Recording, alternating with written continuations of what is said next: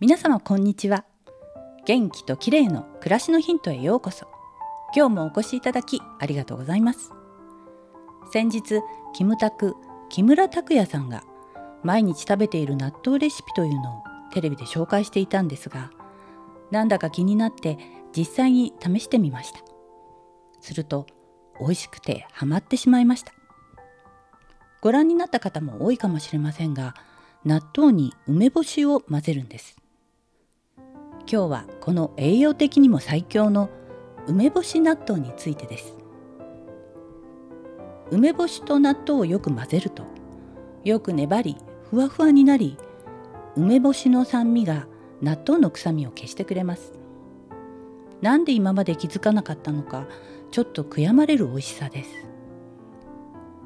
キムタクの場合は蜂蜜梅干しにタレとからしそして青さを入れていたみたいなんですが私は紀州梅だけで食べます。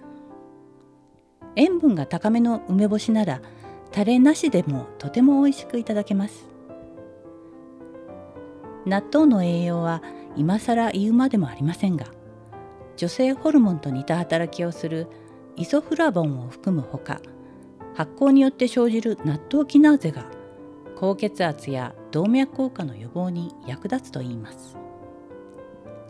栄養的にはタンパク質のほかビタミン K カルシウムビタミン B2 なども豊富で食物繊維も多いので便秘の解消にも効果的です。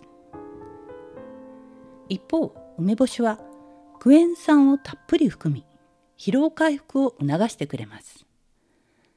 唾液がたっぷり出るので食欲を増進させたり虫歯を予防したり元気にしてくれて抗酸化作用なども高まります。